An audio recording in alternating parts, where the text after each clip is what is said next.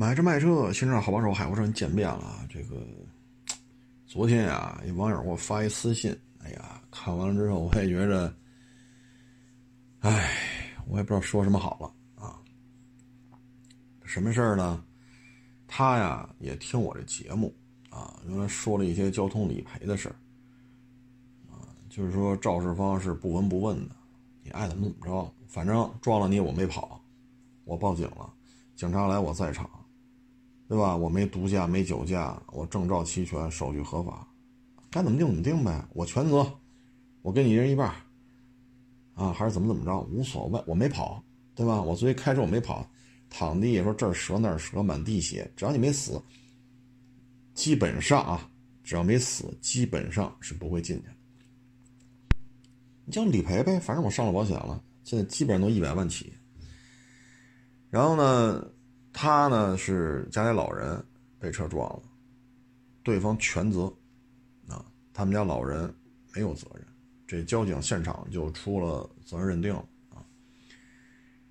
撞了之后呢，因为起的太多了啊，因为我这个眼睛啊，就这两年因为手机微信太多，我这个眼睛啊也犯过几回病，所以字儿多了呀，我也不愿意看，啊，不是说我怎么怎么着啊，是因为这眼睛啊犯病。犯过几回，啊，所以字儿多，我真是不愿意看，啊，岁数在这儿啊，这大家多包涵。大致上是好像是一个从事医疗工作的，啊，嗯，这一撞呢，可能很多工作就干不了了，收入呢，是吧？你都不来干来了，你说是不是这道理啊？那在这种情况之下呢，对方也不道歉，也不来看。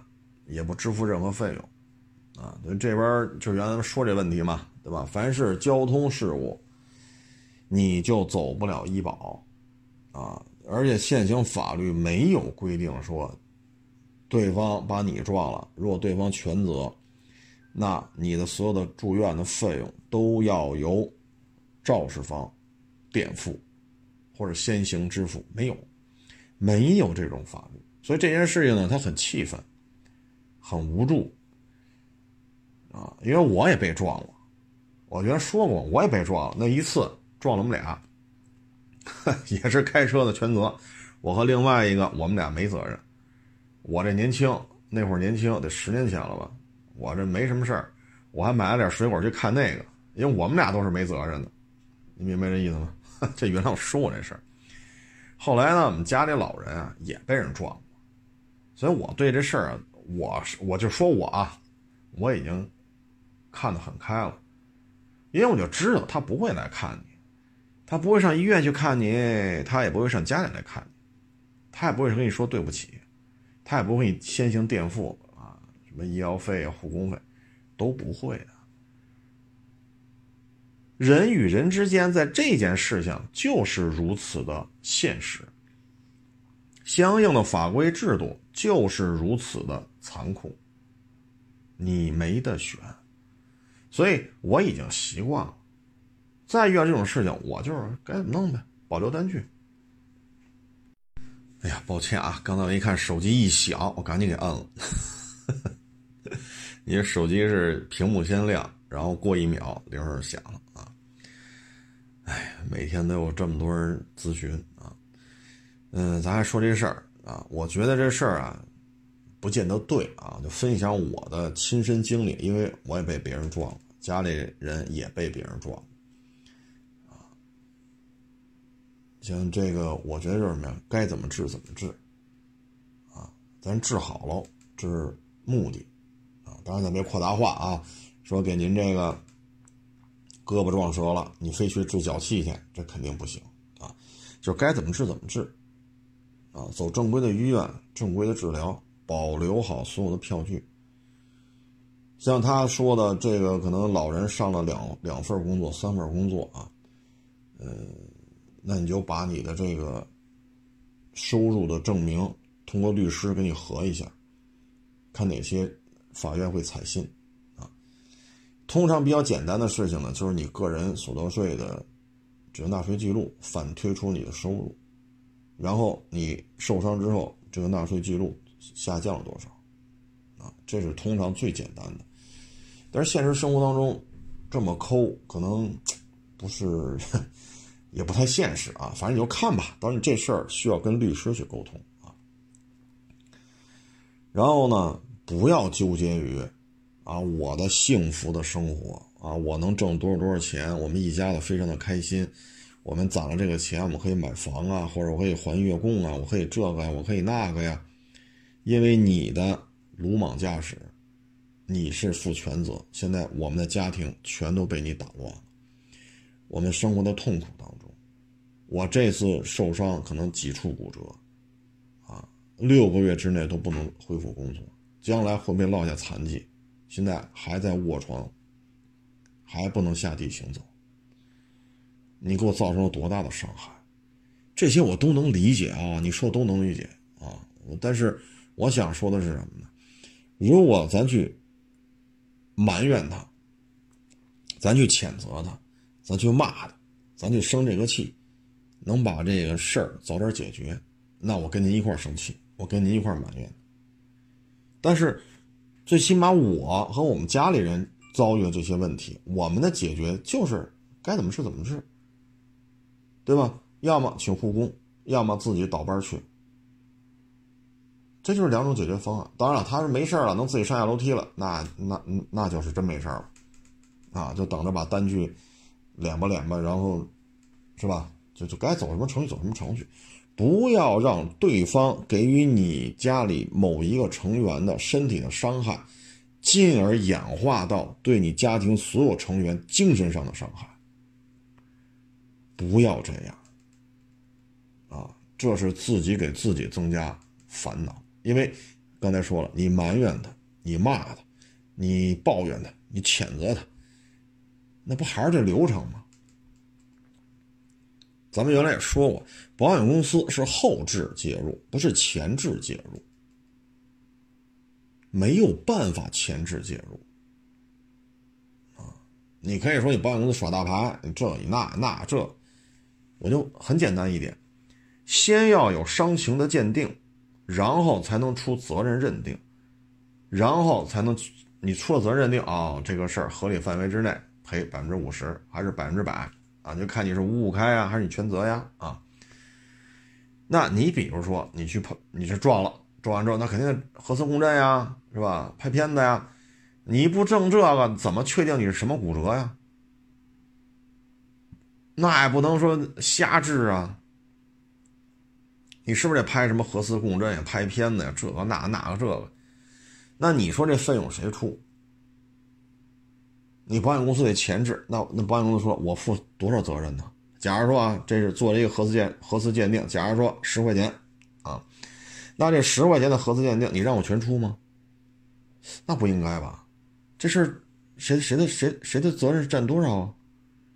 那交警说了，你得出伤情鉴定，确诊喽，然后我们再确诊你，我们来确定你的责任是多。就是有些事儿是这么这么来的啊，有些事现场很明白，就是你；有些事儿不是这么明了，那就得先这么折腾。那保险公司说，你都确定不了我我我这个肇事方，我我占比是百分之五十啊，还是百分之百？我为什么要先出十块钱核磁鉴定的费用？啊，核磁核磁这个共振的费用？所以有些事儿就没办法，啊，有些事儿很简单，就是你全责，甭废话，啊，你比如说你跑自行车道上逆行去，然后蹦极，你把人给撞了，那肯定是你全责，甭甭废话，人家在自行车上骑自行车，你跑自行车逆行去，你开机动车你能这么干吗？啊，或者说你开汽车你闯红灯，人家在绿灯的时候人过马路，你闯红灯吧唧跟人撞了，你全责，简单好，简单，定了吧？不需要伤情鉴定，好嘞。你让保险公司前置吗？全中国在公安部下属各级公安机构领取牌照的车，统称为机动车，超过两亿辆。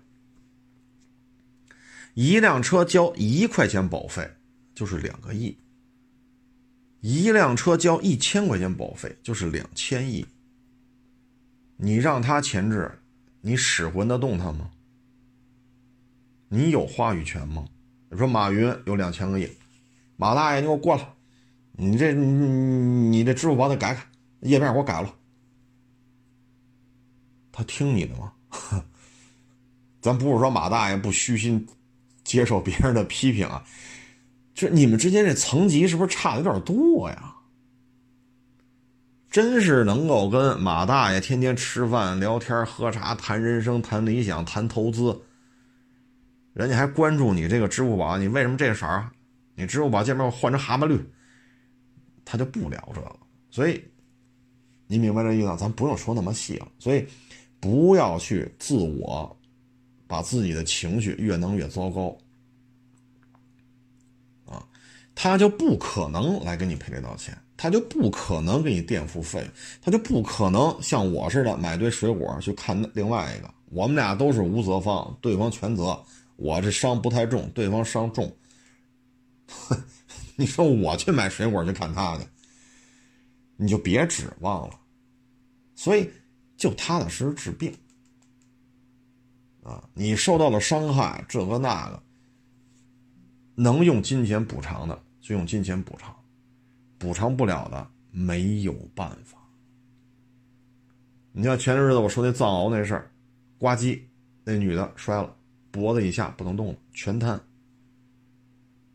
赔了一百多万。你养狗的，你狗是你这藏獒是没碰着这女的，人证物证监控都证明狗没碰着这女的，但是你这藏獒追人家，人家裤衩摔地了，颈椎摔折了，脖子以下全瘫，赔人一百多万。那你说我拿了一百多万，我也是个废物了，人废了呀，脖子以下全都不能动了，那没办法，法院能给你解决就是拿一百多万了。你说能不能站起来？这法院解决不了这个，法院 它不是医院，所以你说造成伤那没有办法，我这么说可能很残酷。但事实就是这样，冰冷的人际关系，冰冷的法律制度，就是这样。你说人情冷漠，你说法律规章制度不近人情，你说的都对。但事实就是这样啊，所以不要在这种已经是只能按流程走的情况下再自我伤害。我我我我我我我骂他，我我我谴责他，我我我愤怒，我要怎么怎么着他，何必呢？再一个，我劝你不要采取过激行动，说去他们单位撒传单去，去他们单位喊冤去，去他们单位给他搞臭了。我明确告诉你啊，你如果你去对方单位这么闹，对方如果报警，你这可就扰乱公共秩序。破坏人家单位的正常生产经营活动，这对你可不利。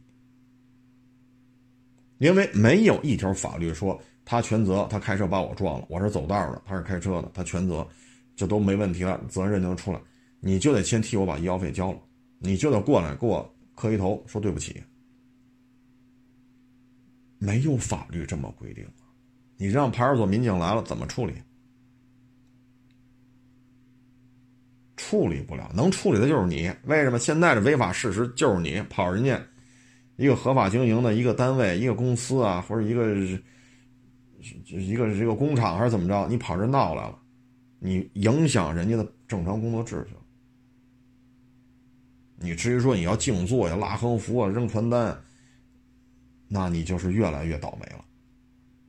那警察只只能处理你，不可能处理人家，人家没骂你，没打你。没有肇事逃逸，对吗？所以自己一定要想开啊！因为血淋淋的事实告诉我，只有这样，只有这样，人情就是这样。你说人情世故，在这种事情上，被撞的和撞人的就不可能有人情世故。怎么人情世故？他敢来吗？赶上暴脾气的，啪啪抽你俩大嘴巴。你说你怎么办？来了，咔给摁这了，把他们医药费给我交了，有多少钱交多少钱。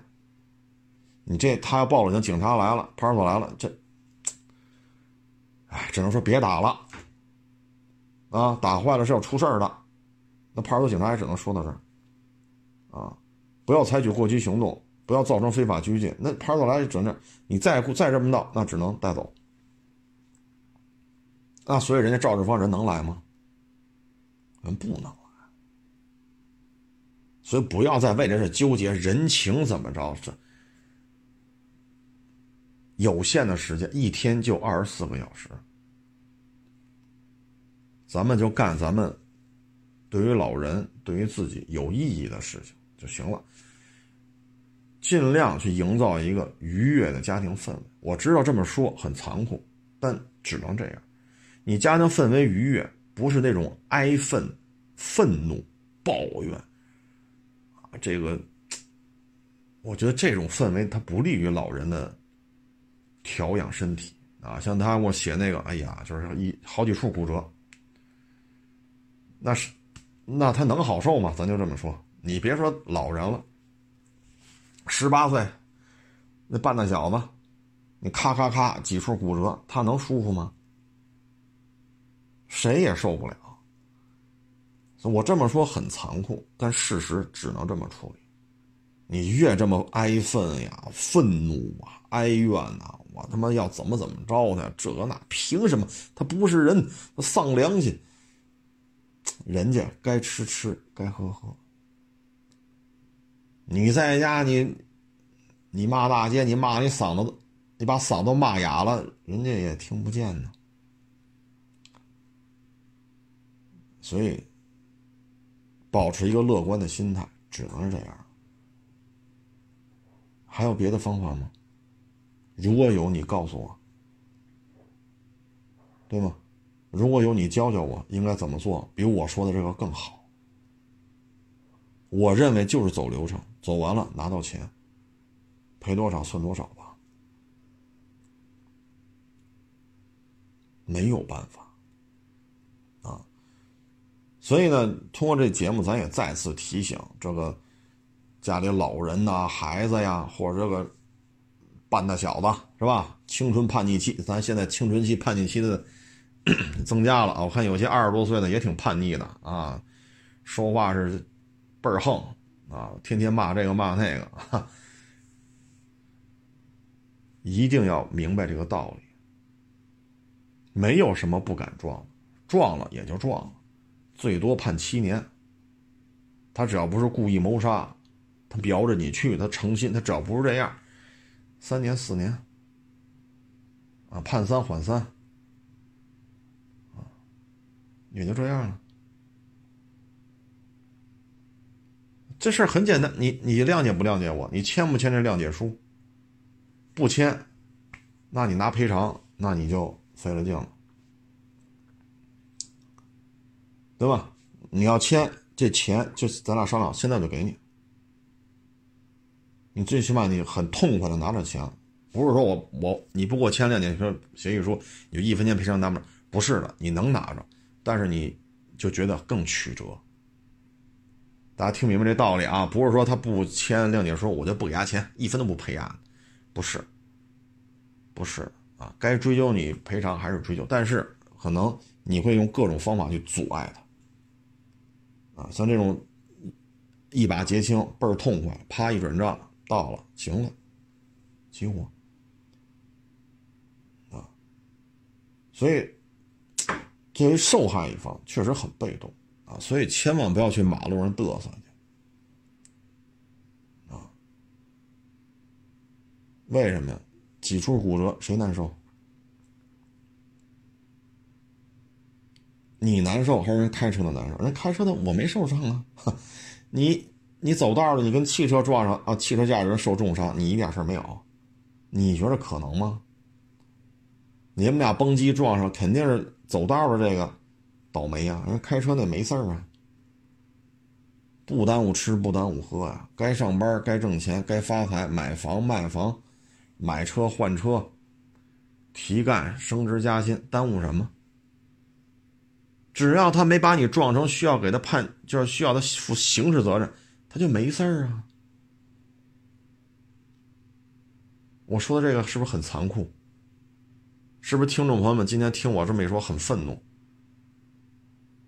这就是事实。冷漠的人际关系，冰冷的法律法规。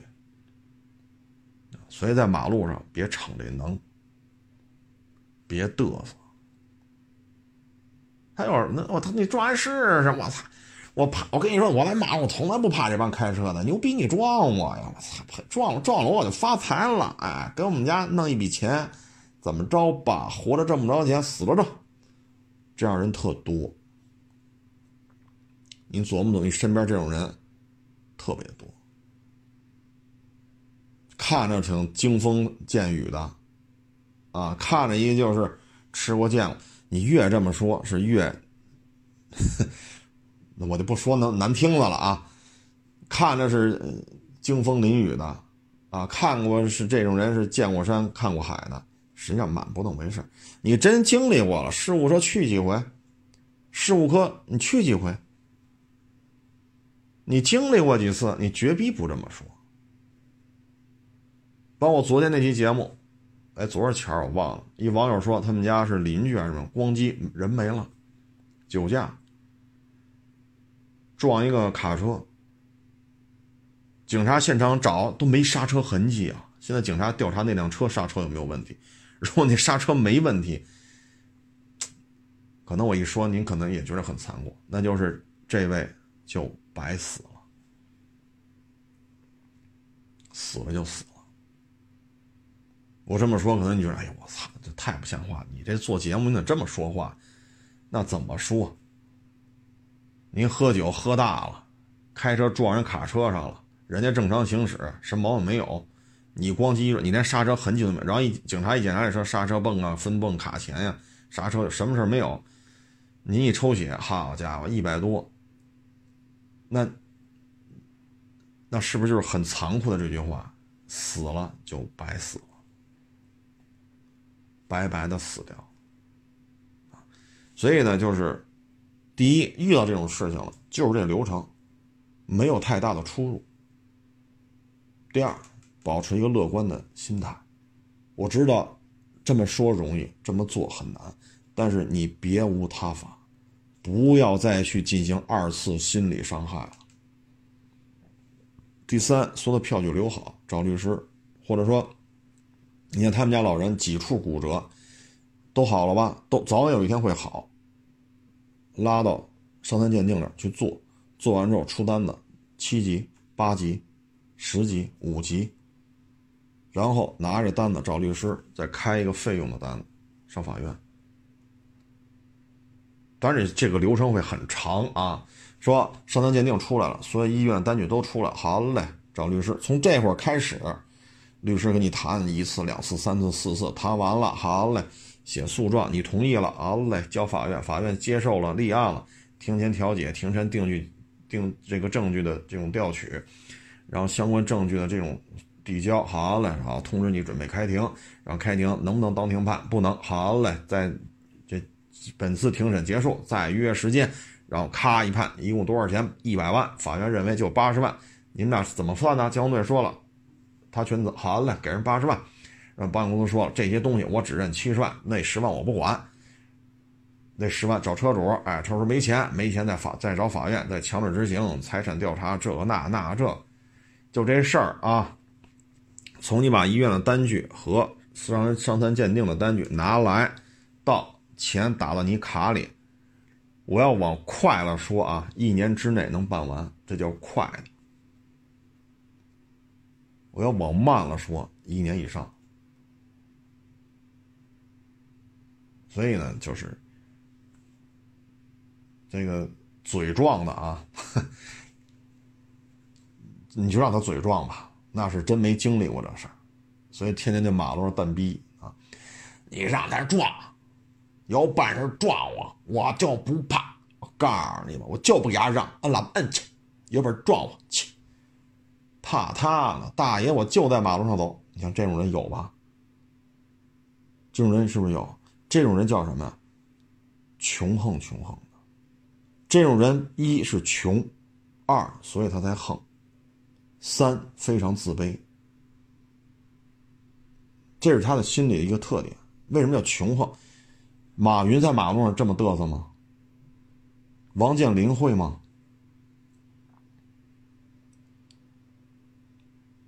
周润发会吗？黄渤会吗？但凡是有点社会地位的，有有一个这个正式工作的啊，有一个较为体面的一个收入的，他能在马路上没事跟着过来过去的汽车较这劲吗？你说这医院主治医师天天马路上就在汽车道上别汽车玩，走着别汽车，可能吗？这警察下了班 也跑那个马路上就走着，穿着便装就走着别汽车，可能吗？你说这些人他会干这种事儿吗？你说那个好家伙，爹妈牛逼啊，给他留了，比如二环里留俩四合院，三环、四环、五环留了十套房。每个月收房租收的可辛苦了，因为钱太多，一个月光房租收什么十好几万，可得来回算这套多少钱，那套多少钱，水电费多少，物业费多少，哈家伙，可累了。你他会上马路上别汽车玩去吗？就用自己的血肉之躯跟过来过去的汽车较劲吗？所以穷横穷横，这是第一点，啊，穷与横。第二，特别自卑啊。他没有别的方式让芸芸众生尊敬他，他也没有渠道让芸芸众生认知啊，或者说认可他，所以就三天两头这样啊。你别你别看，你看我再给你举个例子啊，我有时候停车场，我原来说过这事儿那三四三三四年前了吧，三年前的事儿应该是。一八年，应该是一八年的事儿我开车出地库，啊，因为原来我在地库里嘛，我那个车行现在在楼上了。前面一个，他就是停你前头，哎，就停前，你就当着你过不去。然后玻璃摇下来，哎，磕磕烟灰，嘬嘬完喷吐个烟烟圈，再个就不给你让。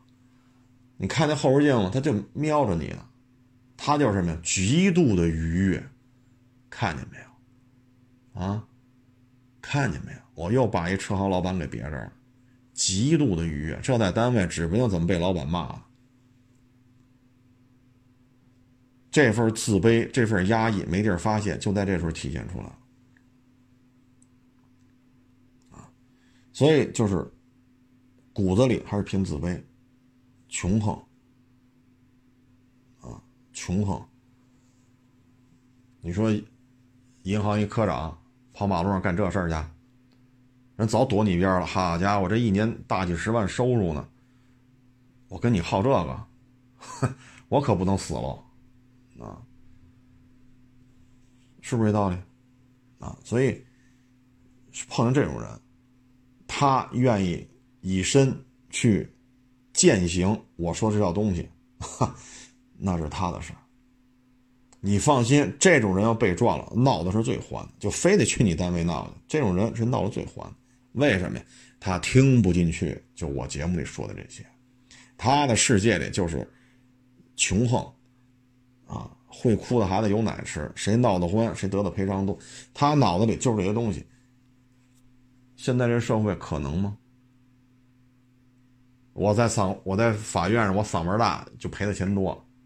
我操，那你这不是扯犊子了吗？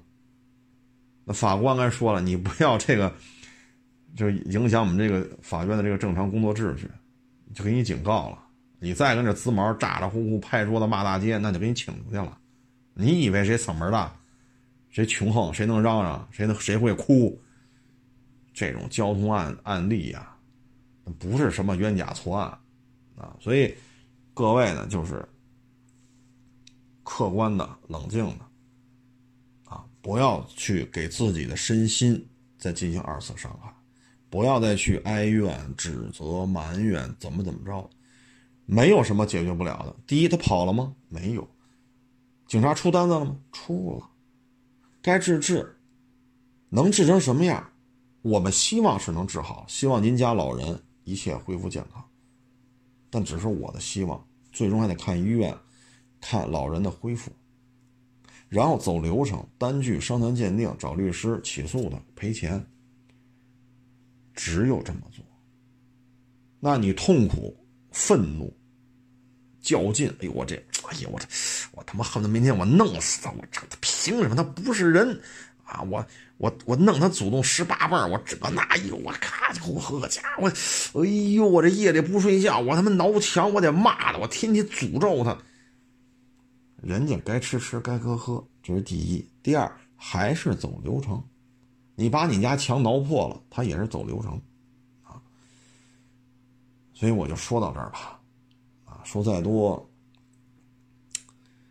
可能我这些节目说的呀过于残酷了，但就是这样，啊，就是这样。您觉着呢？啊，所以。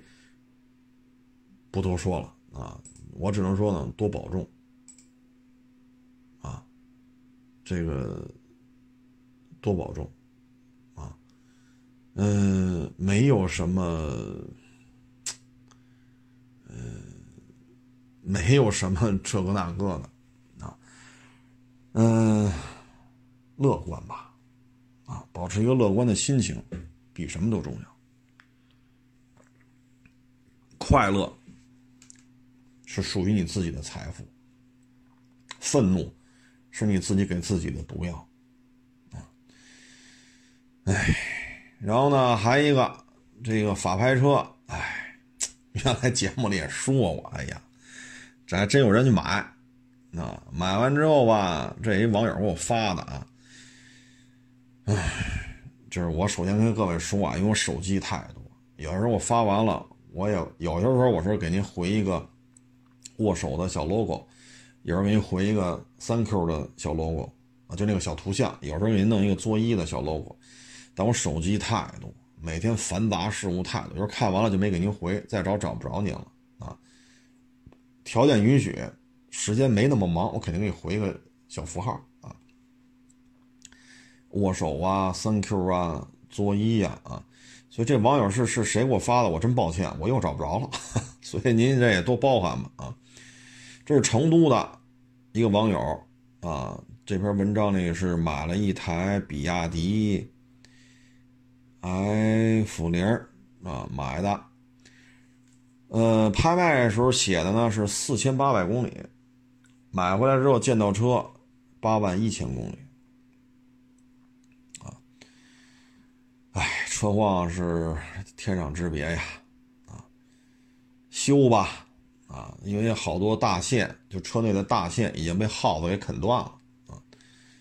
哎，修好了，能开了，啊，拿着这个法院的这个文书去过户，结果呢不给过，为什么呢？车管所说了，十五条违法记录没处理，其中有一条十二分的，啊，拢共五十一分，三千多罚款，拢共啊，解决方案你自己。承担这五十一分和三千多罚款，这事儿呢，我认为啊，它是有如下一些值得商榷的地儿啊。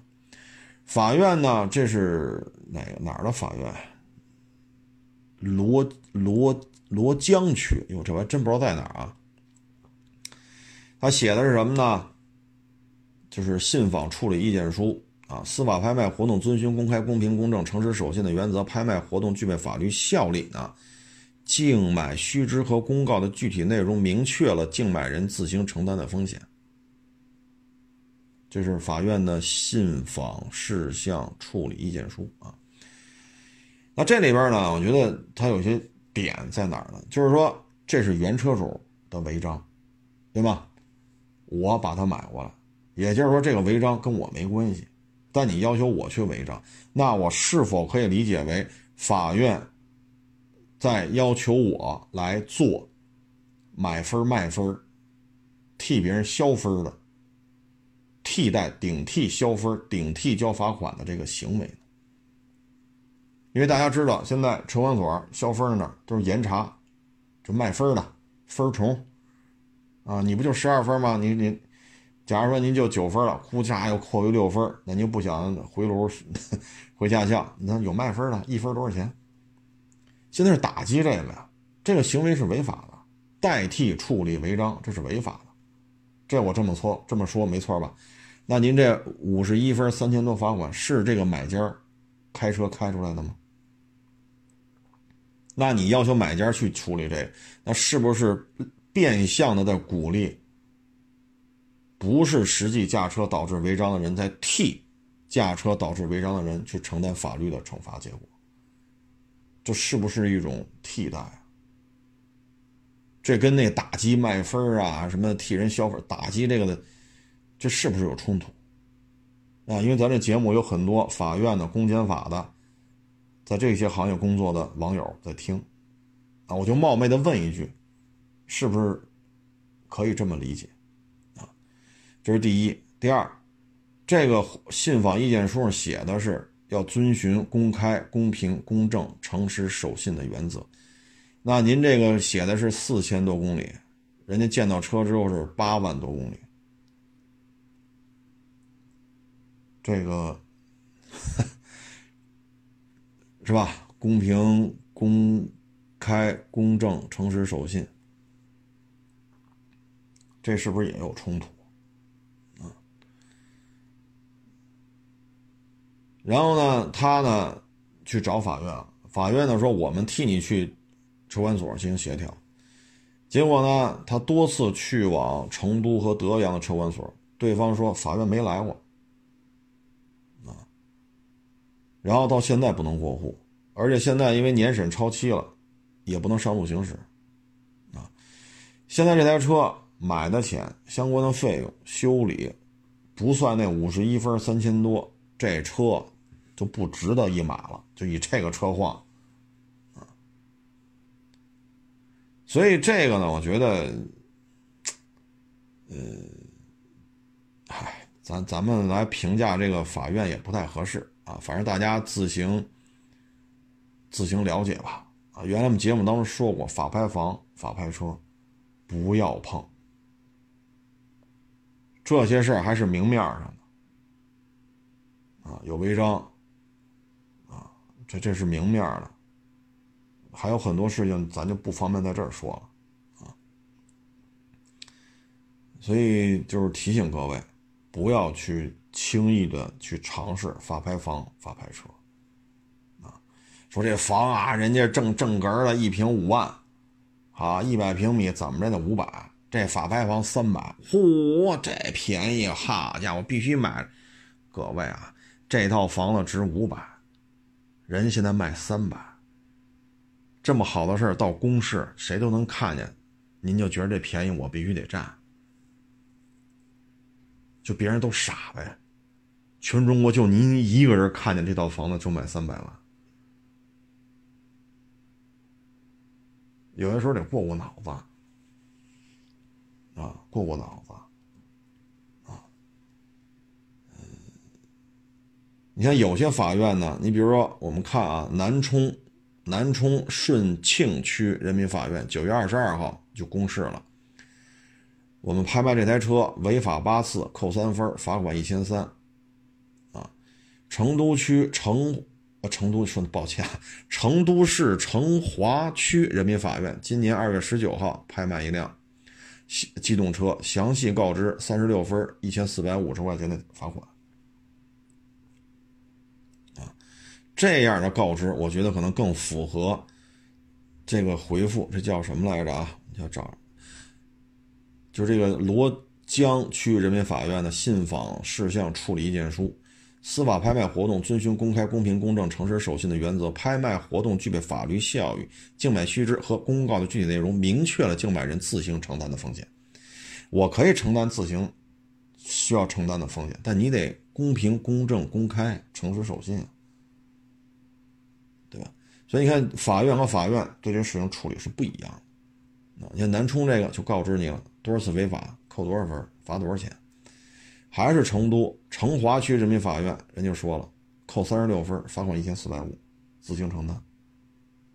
那你要告知了，那我们就好决定买与不买。啊，您说呢？啊，嗯，还一点，啊，就是咱较这真儿啊，就是司法拍卖车辆的交通违章由买受人承担，这有悖于《道路交通安全法》的立法精神。道路安道路交通安全法的立法精神是什么？谁违法，谁负责，这是一个基本的法律原则。啊，司法拍卖车辆的买受人并不是实际的违法者，就不应该由其他人来代替违法者承受承受法律的制裁。这这句话说的是不是没错？我相信听众朋友们应该都能明白这句话什么意思啊！你，你这个是吧？因为法拍车呢，首先你让原来车主承担这些那个，首先啊，原来的车主已经承担了一个这个惩罚，就是你的财产跟你没关系了，法拍房就是房跟你没关系了，法拍车就车跟你没关系了，大绿本上写的你你的名儿。没用，强制变更。这车值一百万，跟你也没关；这车值十块钱，跟你也没关系。法院强制把这车，谁出价高，谁出价高卖给谁。房也是，房本写的我的名犯了事儿了，法院说这房我得卖了，补偿跟我发生诉讼的原告的，就是这个经济赔偿问题。这房值一千万，值一个亿，跟我没关系。法院强行拍卖，那我已经承受了相关的精神上的惩罚。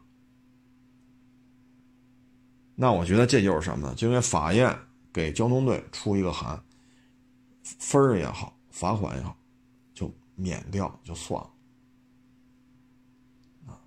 为什么？你现在要卖这车，不就是把这原车主或者原房主参与的诉讼当中要给？胜诉方或者原告方，通过这个财产的，通过这个车属于动产，房属于不动产，动产不动产变现，然后补偿那边官司的胜诉方。那显然车主或者房主是败诉，对吧？那他如果说就不交这罚款，那这边也接受不了罚款，那是不是这车就过不了户，就没人要啊？那你就直接为了一个连环，这是属于连续连环案嘛？我的车强行交割了，有假如说一百分一万块钱罚款，我就不管，那谁还要？一百分一万块钱罚款，谁还要？你像比亚迪 F 零，假如说一万分呃不不，呃，假如说一百分一万块钱罚，你要吗？这比亚迪 F 零它值多少钱呢？那这个财产永远变不了现，那这边我这起官司的胜诉方他就拿不着钱，那也相当于连环套，那索性就。直接抹掉就完了。我认为这样才是法拍车将来能够良性循环的一个基础点啊！我个人是这样啊。嗯，你看啊，江西省高院和江西省公安厅交管局就建立了相关机制，明确江西省高院执行局拍卖的被执行人的车辆。可以由江西省公安厅交管局进行交通违法记录免除，啊，免除。啊，浙江台州市，啊，他们的法院也是跟交管部门发函，免除了相关的这些这个大哥，直接过户。我觉得这样做可能比较好。啊，当然，咱这节目当中很多都是公检法系统的，啊，比我更懂法。首先呢，我是愿意遵守法律的，啊，节目当中呢也呼吁大家不要做一些过激的事情。嗯，就这件事情而言呢，这是，反正这篇文章里都这么写的，啊，嗯，看吧，啊，大家觉得怎么做合适？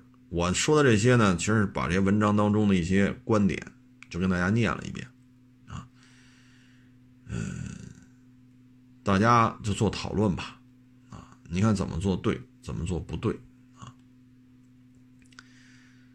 反正原来咱们就说过，啊，法拍车、法拍房，您不是吃这碗饭的，别沾啊，别沾。这里边的事儿，节目里也不可能跟你说这么多啊。这就是这辆比亚迪 F 零啊，哎，每天都是这些，唉。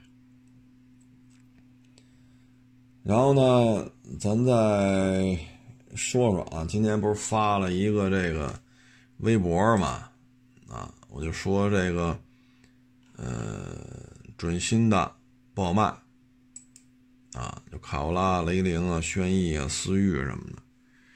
为什么这些车不好卖？首先，这些车成交价啊，基本上起步就是十万上下。当然，高配肯定十小几万了啊。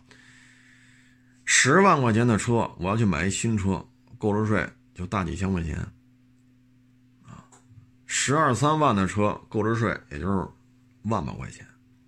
那你这种准新车，比如跑了，比如今年上牌了啊，然后就跑了三千、五千。原漆、原玻璃、原胎，那你在售卖的时候，作为买家来讲，他就认为购置税是你理所应当的。假如说店里边这车啊，十二万八，他认为你车就得十一万八。为什么车省一万，购置税省一万？啊，咱不去细抠了啊，十二万八购置税是不是整一万？咱就说这事儿啊，我省两万，我勉强能接受。我认为应该省两万五加一块儿。那你像这种车，你说，假如说卡罗拉混动十二万八，假如说啊，你能提到裸车，你认为这车开了仨月，开了三千公里，我就得十一万八卖给你，那你说收得多少钱收啊？您说这车多少钱收？这是第一，第二，您要是这车的车主说我混动卡罗拉十二万八。啊，假如说是一万块钱购置税，假如说六七千块钱保险，假如说再做点小装饰、上牌的费用，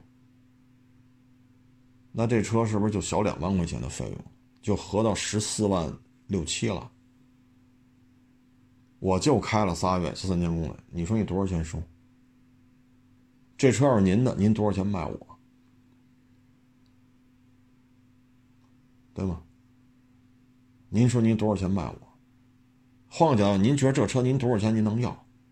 假如说摆在我店里了啊，假如说有这么一辆车，啊，三个月三千公里，十二万八提裸车，咱就是假设啊，咱不管现在店里卡罗拉混动低配是不是十二万，咱不说这事儿。假如说它就是十二万，就十二万八，您说你多少钱您能从我展厅里把车买走？购置税假如说一万，你是不是认为十一万八都高啊？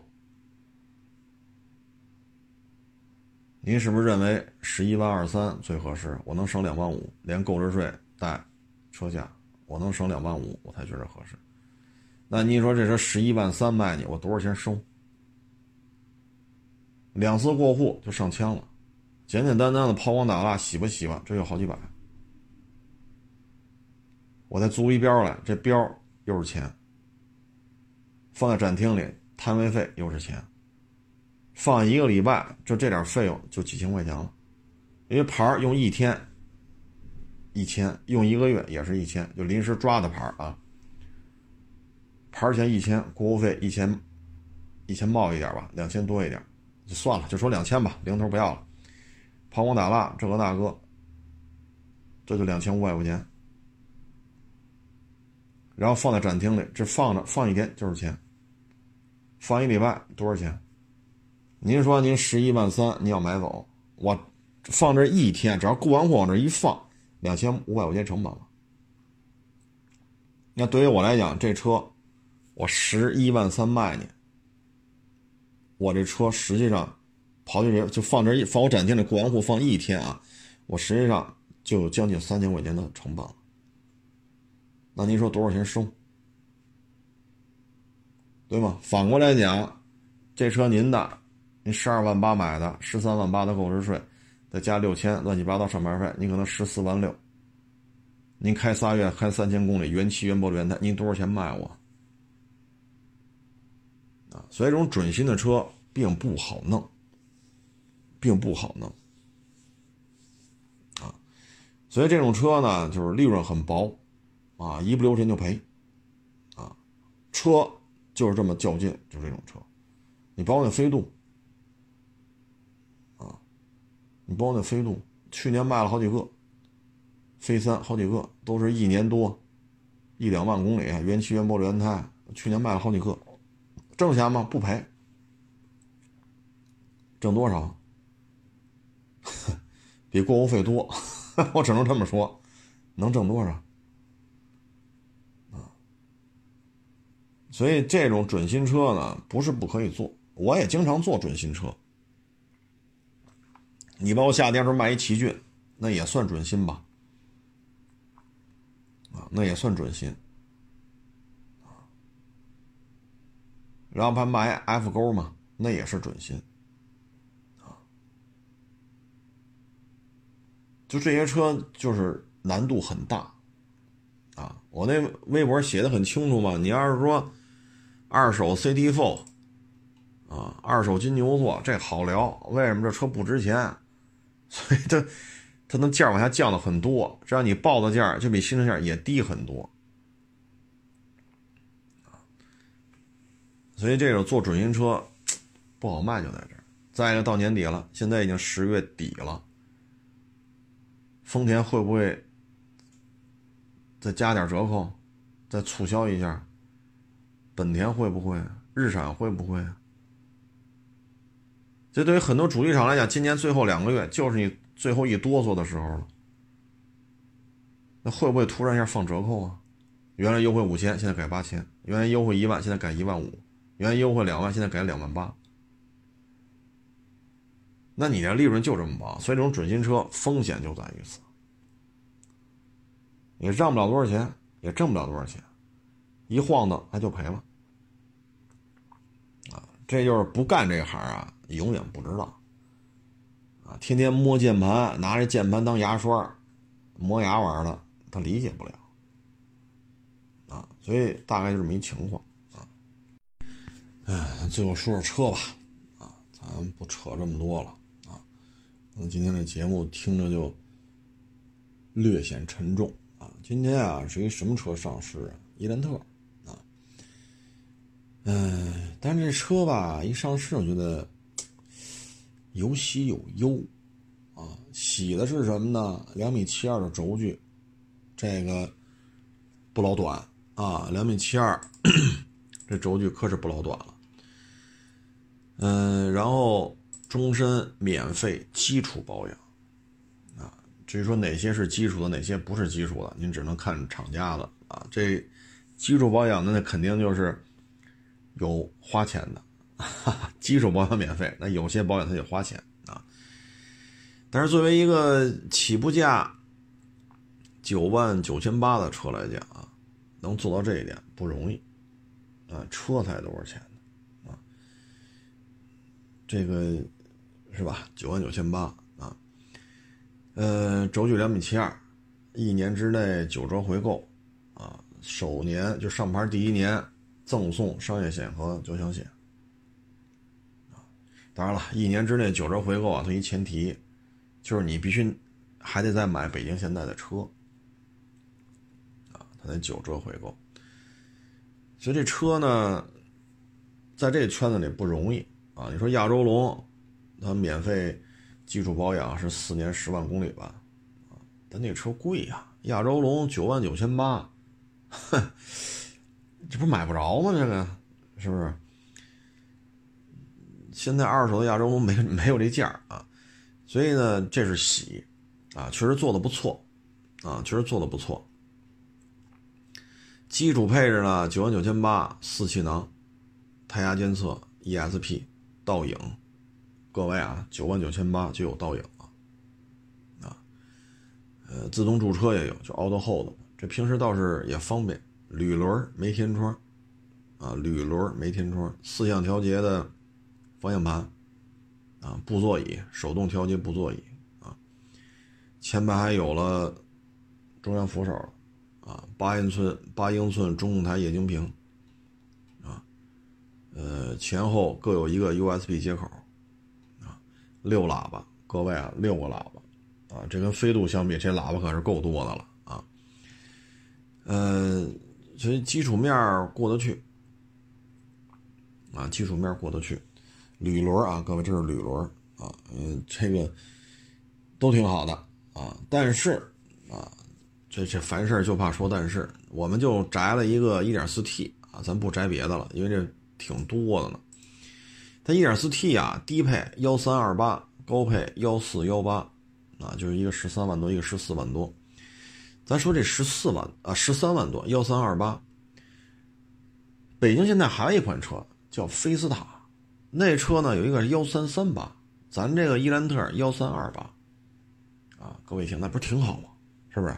两米七二，那两米七，那轴距长，还比人便宜一千块钱，款型又新，不挺好吗？各位啊，这个是一点四 T，贵了一千块钱的菲斯塔是一点六 T，这个是非独立后悬挂，菲斯塔一点六 T 幺三三八贵了一千，人家是独立后悬挂。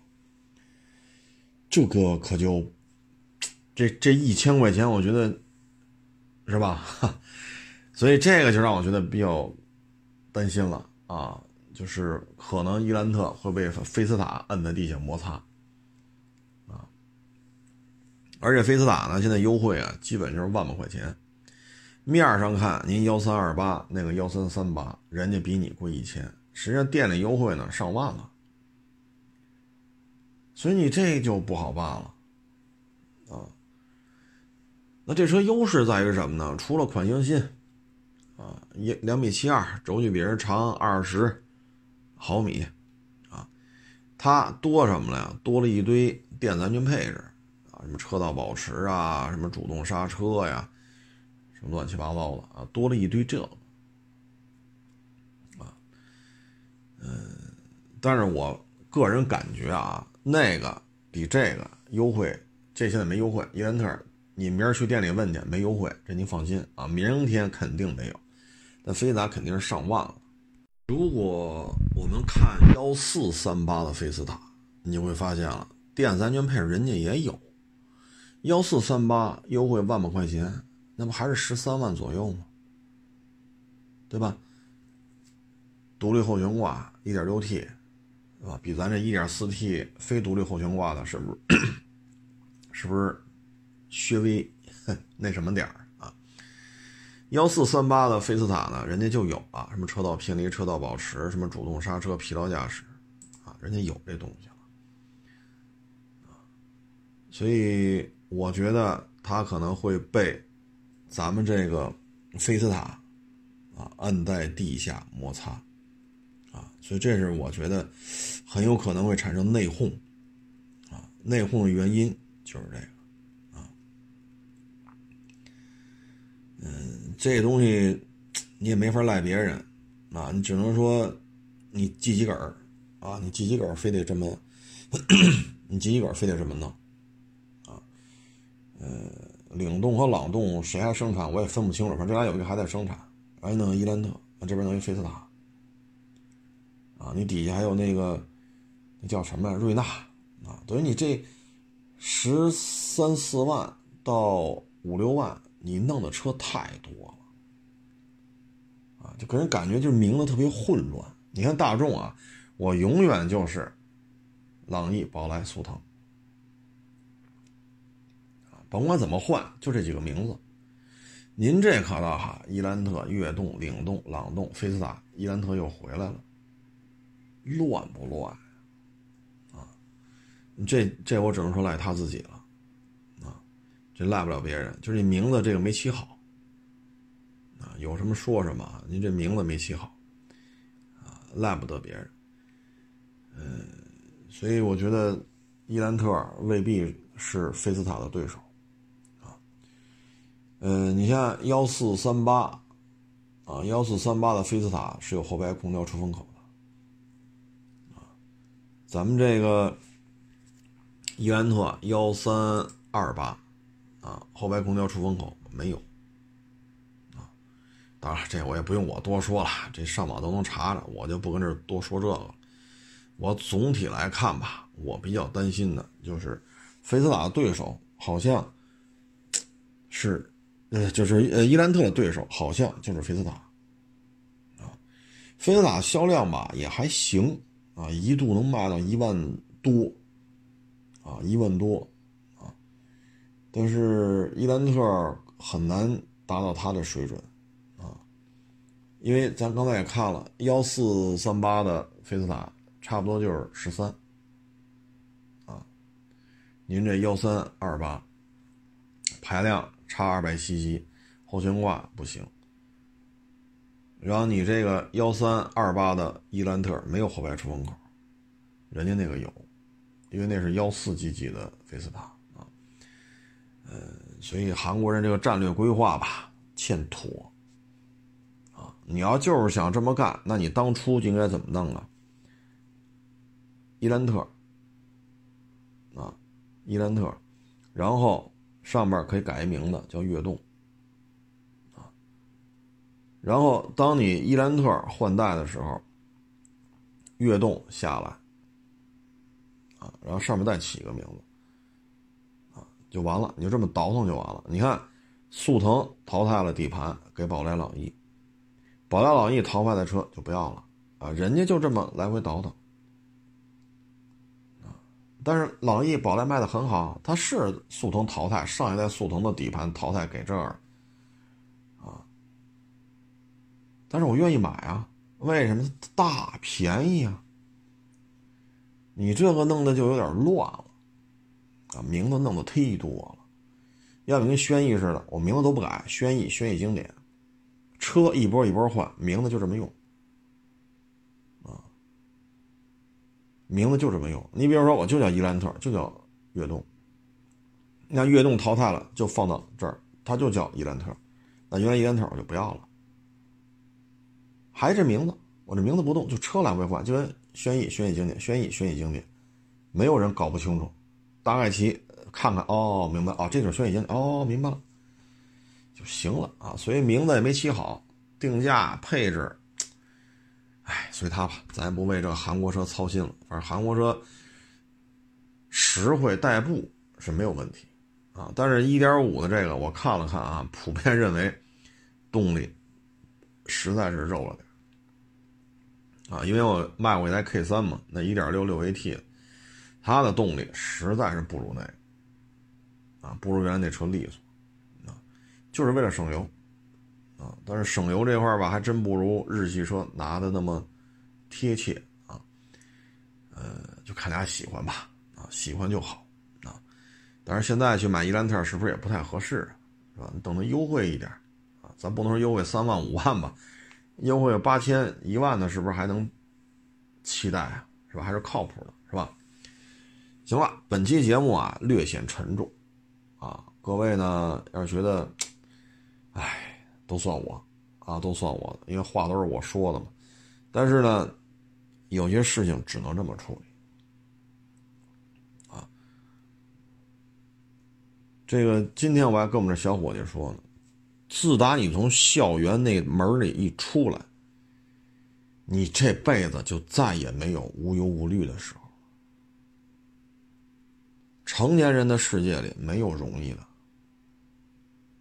睡大觉。看电视这容易，老人谁养啊？孩子谁养啊？所以成年人的世界里头，要么你就混吃等死，但凡想干点什么的，就没有容易的时候啊。所以呢，坚强一些，快乐的去面对每一天，挣多挣少，干的哪个行业，说咱什么文化水平，咱认识多少字儿，会。七十种英语还是会一百种英语，都不重要，开开心心的面对每一天。能改变的咱改变，改变不了的按照流程走就完了。不要做太多的自我伤害。啊，至于说法拍房、法拍车，原来都说过，啊，没听过这节目的他还愿意买，这咱也没招。但是不同的法院对这事儿处理是不一样的。仅供参考，啊，因为这事儿嘛，法院它是一个这种怎么说呢？呃，国家法治机器当中的一个这么一个单位，啊，你只能去跟他沟通，啊，只能去跟他沟通，讲事实摆道理嘛，是吧？好了，这个不多聊了啊，谢谢大家支持，谢谢大家捧场，欢迎关注我新浪微博海阔试车手名账号海阔试车。